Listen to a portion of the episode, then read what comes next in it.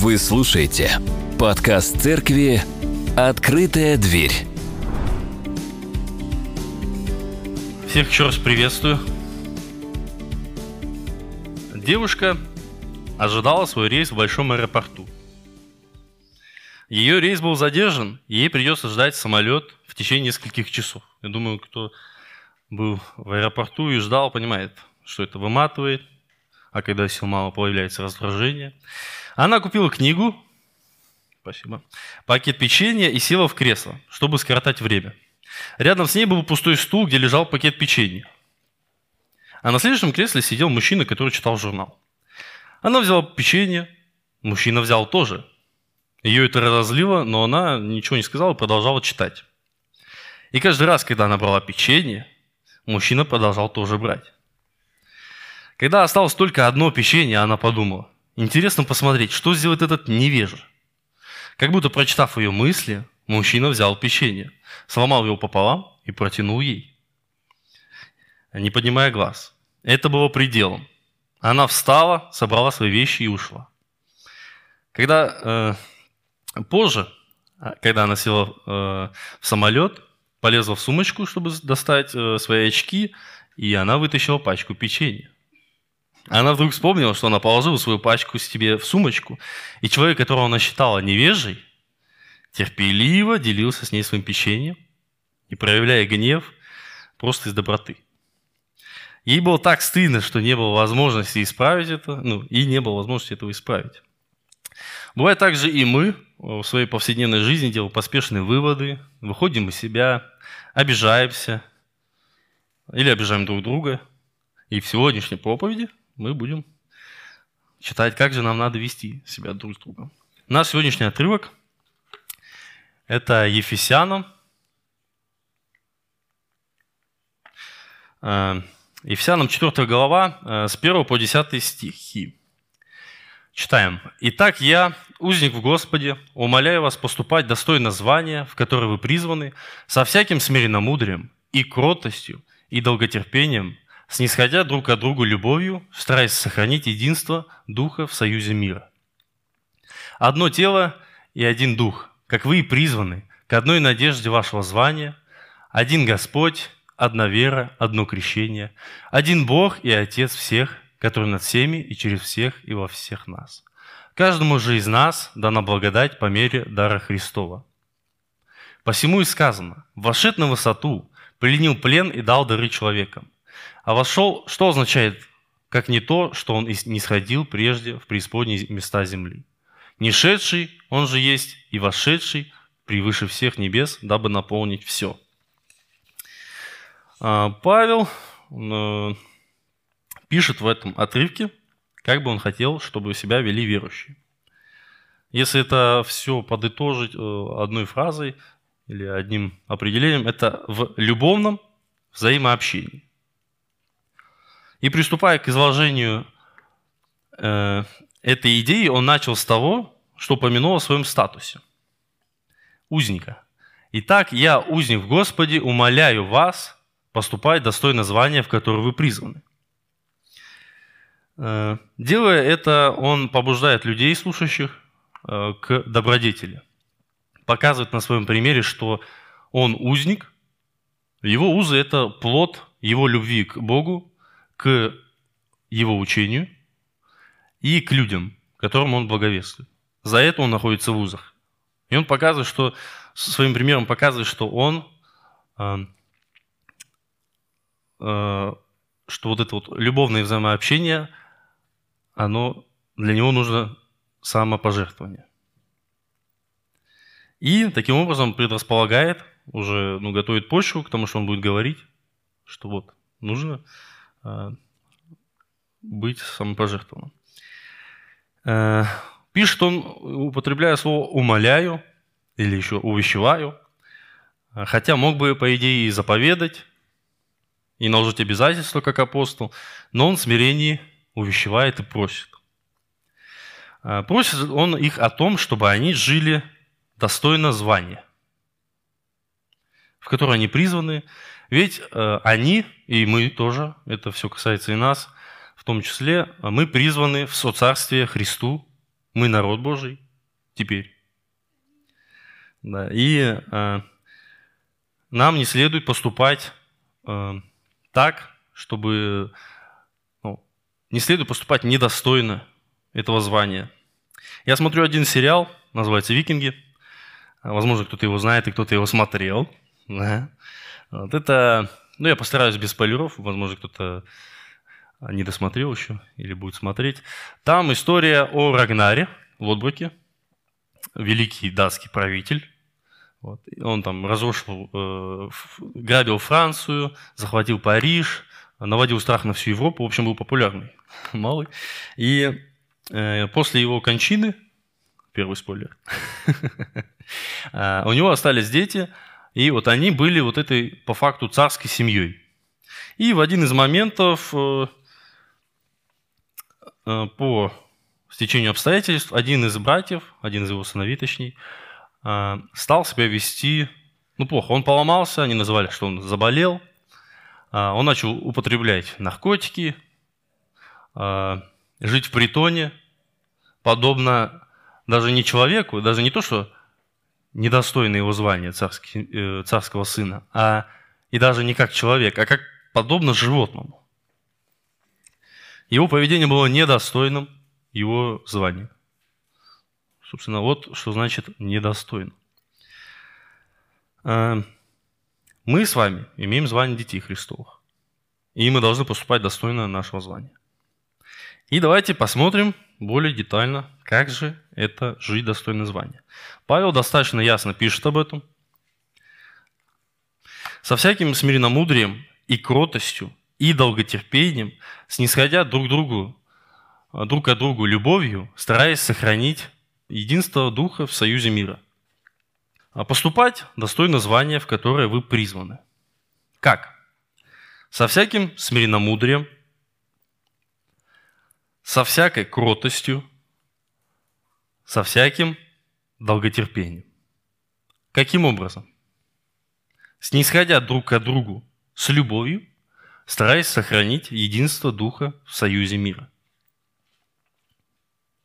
Давайте разберем более детально каждый из этих качеств. Смиренно-мудрее – это смиренный образ мыслей, обусловленный правильным мнением человека о себе, как о творении Божьем, среди других творений и зависимым от Бога. То есть и отношением к Богу как к своему Создателю и Вседержителю. Люблю это слово Вседержитель, прям вот, Бог все держит. И прям э, реально э, четко отображает сущность Бога, потому что э, все, что у нас есть, это от Бога и правильным отношением э, к миру окружающему и к людям, как тоже творению. То есть э, человек просто, по сути, правильного мнения о себе. Он понимает, что Бог его создал, создал остальных людей, которые рядом с ним. Э, также понимает, что все, что у него есть, это от Бога, и ему нечем хвалиться, как только тем, что ему дал Бог. То есть нет ничего такого, чтобы ставило его выше других людей. Его мнение, его желания, там, они не выше мнения и желаний других людей. Он, в принципе, не выше. Он понимает свое место. Более того, он понимает, что он не просто человек, он падший человек и спасенный. Это ему тем более не дает вот так вот задирать нос. А в первом послании Петра написано, «А, «Также, младшие, повинуйтесь пастырям, а, все же, подчиняясь друг другу, облекитесь смиренно-мудрием, потому что Бог гордым противится, а смиренным дает благодать». Прямое противопоставление смиренно-мудрию – это гордость. Бог противник гордых но смиренным он дает благодать. В Деяниях апостолов Павел пишет следующее, употребляя это слово. «Работая Господу со всяким смиренномудрием и многими слезами среди искушений, приключавшихся мне по злоумышлению иудеев» и так далее. А, Павел пишет, что он работает. Апостол Павел пишет, что он работает своими руками, со слезами. И при этом возвещает им слово, служит им, основывает церковь. И пишет он, что он их а, ни серебра, ни золота, ни одежды я ни от кого не пожелал. То есть он мог бы сказать, вот я, апостол Павел, служу вам, обосновал церковь, учу вас, как поступать, как жить. При этом я еще и работаю. Облегчите мне мою ношу. Дайте мне содержание, дайте мне э, где жить, что есть. Но он пишет, что я ничего из этого вас не просил, своими руками, проходя все трудности, сам себе зарабатывал. И он показывает, что нечего звездиться на своем примере. Показывает, что такое смиренномудрие. Нам с вами также нечем гордиться, потому что мы не имеем ничего из того, что нам дал бы не Бог. Это и характер, и наше имущество, наш разум, наша компетенция, жена, машина, все вообще. Все это от Бога, нам нечем хвалиться. Если мы служим церкви, мы не должны думать, что мы делаем какое-то супер одолжение Богу или церкви, потому что мы делаем просто то, что мы должны делать. Нам нечем превозноситься над другими людьми. Также очень важно подчеркнуть, что для нас нет недостойного служения. И для нас нет недостойных людей, для которых мы можем послужить. Дальше у нас идет кротость. Кротость – это тихое расположение духа в простоте души, покорности Божьей воле, когда человек ко всему относится спокойно, ничем не раздражается, не возмущается, не гневается, не платит злом за зло, обидой за обидой, терпеливо переносит всякие обиды и неисправности, охотно прощает их людям, снисходительно относится к недостаткам других, любовно исправляя их. Задайте себе вопрос, как часто мы на неделе с вами возмущены или гневаемся, злимся, обижаемся?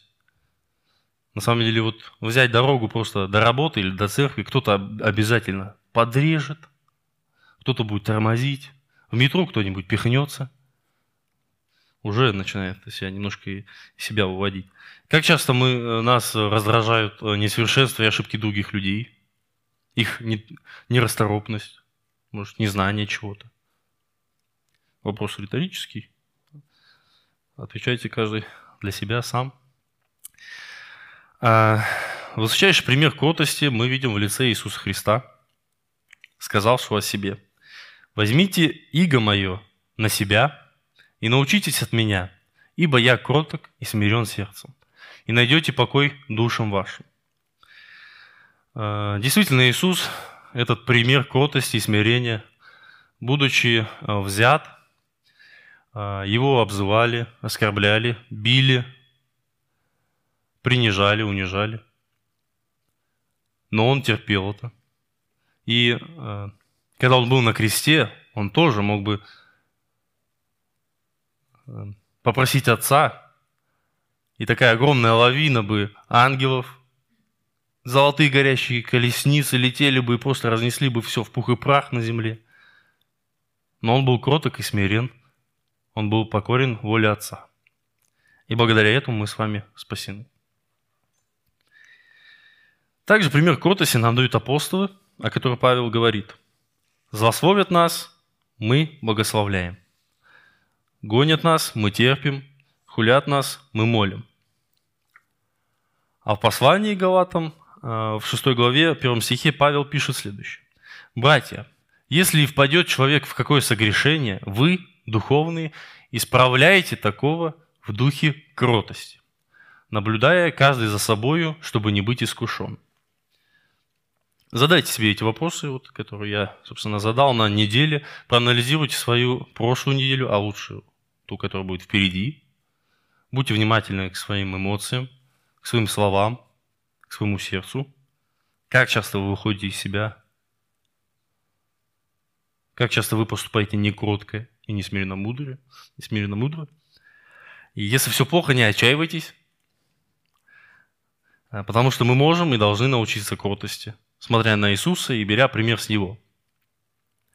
И, возможно, а я надеюсь, это будет так, мы станем теми блаженными, кто унаследует землю, как Иисус сказал. Блаженны кроткие, ибо они наследуют землю. Хорошее обетование, да? Есть к чему стремиться, хорошая мотивация. Третье у нас это долготерпение. Долготерпеливый человек далек от гнева, потому что все терпит.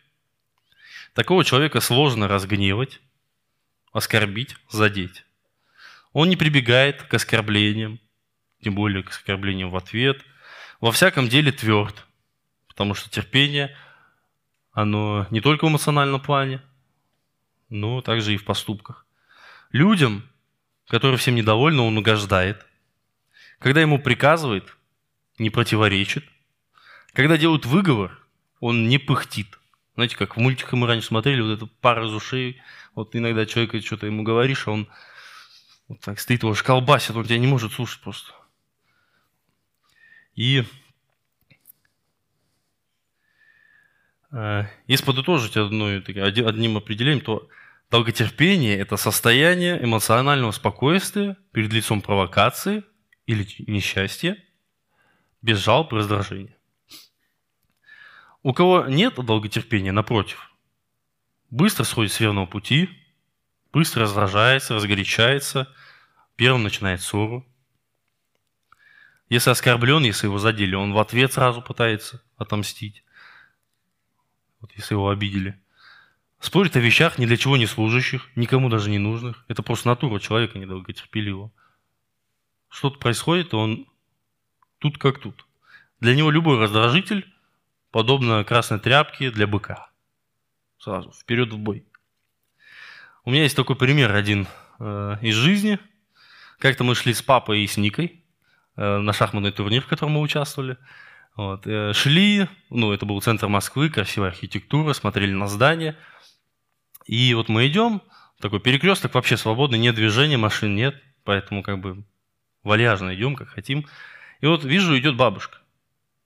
Вот переход один, мы по-другому вообще идем. Мы переходим дорогу, и вот, возможно, людям, которые в метро часто едут, это привычно. Вот э, видишь человек, и ты его пытаешься обижать, так чтобы ну, не затормозить об него и там, его, может, не пихнуть. Так сказать, нырнул между людьми. Вот. И я ее увидел, вижу, что наши траектории идут вот так вот. Я такой нырнул, хотя на самом деле это было за пару метров до, до нее. И она подумала, что я подрезал. Как и не зашла на эти выражение «понаехали туда, кто вы такие вообще?» Там, по-моему, еще добавила пару скверных слов. Вот. И вот он пример а, недолготерпеливого человека. А, пример долготерпения мы можем прочитать в Новом Завете, в притче Иисуса о хозяине, который откладывает решение срубить бесплодную смоковницу. И сказал сию притчу – Некто имел в своем посаженную смоковницу и пришел искать плода на ней, и не нашел. И сказал виноградарю, вот, я третий год прихожу искать плода на этой смоковнице и не нахожу. Сруби ее.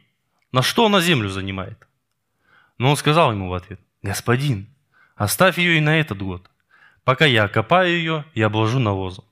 Не принесет ли плода? Если же нет, то в следующий год срубишь ее. Э, порой мы э, также нетерпеливы к людям.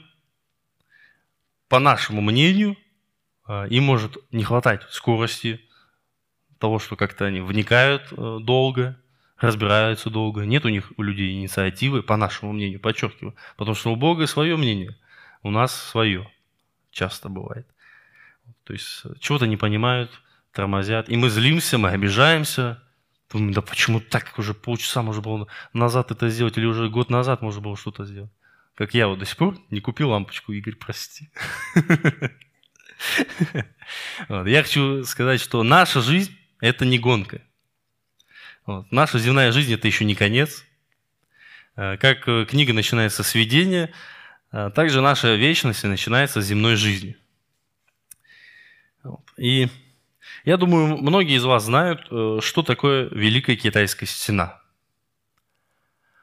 Это вот такое великое сооружение длиной в 9 километров, а, на постройку которого были брошены все силы тогдашнего населения, и военные, и заключенные, и обычные люди, рабы. И там вот постоянно они строили, огромное количество людей. И, конечно, в этом процессе там люди погибали, и хранили прям под этой стеной или рядышком.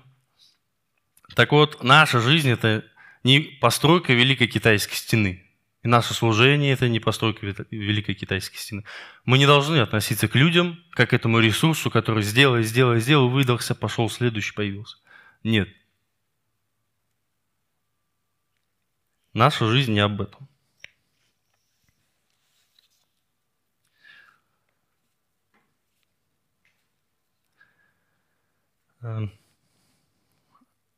Это нормально и правильно наставлять, учить, увещевать людей, э, направлять их, заботиться. Но нельзя перегибать палку. Не стоит. Дайте тем людям, которые в вашем понимании не приносят плода хотя бы еще один год. Хотя человек это не смоковница вообще-то, и один год для смоковницы для человека значит явно больше. А навозом обложить это значит не в прямом смысле касательно людей, а содействуйте их росту, направляйте и помогайте, всячески содействуйте. Потому что... Потому что... А, помогите таким людям с долготерпением, с мириномудрием и кротостью. А также снисходя друг к другу в любви, сохраняя единство Духа в союзе мира. Апостол Павел пишет «терпите друг друга» в любви. Но он не имеет в виду э, терпение как безучастное отношение к другим. Он пишет э, о терпении в любви, которое побуждает ну, переносить друг друга и побуждает поддерживать друг друга, содействовать росту, заботиться. Это значит а, если кто-то чего-то не может, помогите. Если кому-то грустно, утешьте, подбодрите. Не понимающему объясните, грешащего исправьте, бедному помогите. Обижаемого защитите, то есть всячески друг другу помогайте. Потому что у любви нет чужой нужды. А, вот придя в церковь, видите, что не хватает кого-то на служении, там, нет человека ответственного за а, украшения, за кафе. В музыкальном служении очень актуально сейчас. Если видите, вперед, действуйте, предложите свою помощь. Видите, например, человек без машины, а у вас есть место и машина есть, предложите подвести его. А, нуждается в чем человек, если можете помочь советом, наставлением, утешением – материально, финансово или физически, своим временем, своими силами, потратьте на, свое время, э, на него время. Проявляйте любовь, терпите друг друга и помогайте, чем можете. И старайтесь сохранить единство Духа. Прикладывайте усилия, чтобы быть в единстве. Всегда хватает тех, кто хочет это единство Духа разрушить. Изнутри, извне. Здесь как никогда, на самом деле, подходит фраза «Хочешь что-то поменять, начни с себя». Э, давайте обратим внимание на себя и зададим себе вопрос. Делает ли каждый из нас свой вклад в единство Духа? Когда мы поступаем с, со всяким смиренномудрием, мы сохраняем единство Духа когда мы поступаем со всякой кротостью, долготерпением, мы сохраняем единство Духа. Если же мы действуем, исходя из своей гордости, если мы заносимся, Если мы не послушны, не покорны, если нас не обуздать никак, мы строптивы, если мы грубим, если мы риски по отношению к другим, если мы мстим за каждую обиду, ведем счеты личные, если мы раздражительны, провоцируем, развязываем ссору, если мы равнодушны друг к другу, эгоистичны, думаем только о себе, мы отравляем единство духа, подобно воспалившемуся аппендициту. Вы знаете, да, что произойдет, если аппендицит лопнет в человеке, воспалившись? Не будьте подобно таковым. Далее Павел в этом отрывке пишет. «Одно тело и один дух, как вы призваны к одной надежде вашего звания. Один Господь, одна вера, одно крещение.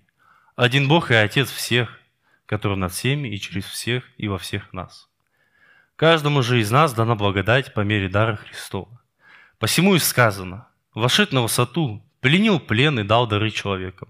А вошел, что означает, как не то, что он и не сходил прежде в преисподние места земли. Не шедший, он же есть и вошедший превыше всех небес, дабы наполнить все. Эта часть отрывка – это кредо, символ веры Павла. Ранее он что-то подобное писал в э, первом послании к Коринфянам, 12 главе, 4, 6, э, с 4 по 6 стихи. «Дары различны, но Дух один и тот же. И служения различны, а Господь один и тот же. И действия различны, а Бог один и тот же, производящий все во всех». То есть вот этот пример из Ефесянам, который мы видели, это э, пример раннехристианского символа веры. То есть людям нужно определиться, во что они верят. И Павел определился для себя и пишет о ним, э, им это.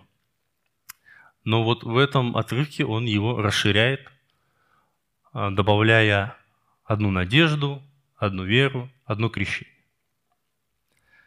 На этом мы можем просто с этим согласиться, сказать аминь. И давайте помолимся.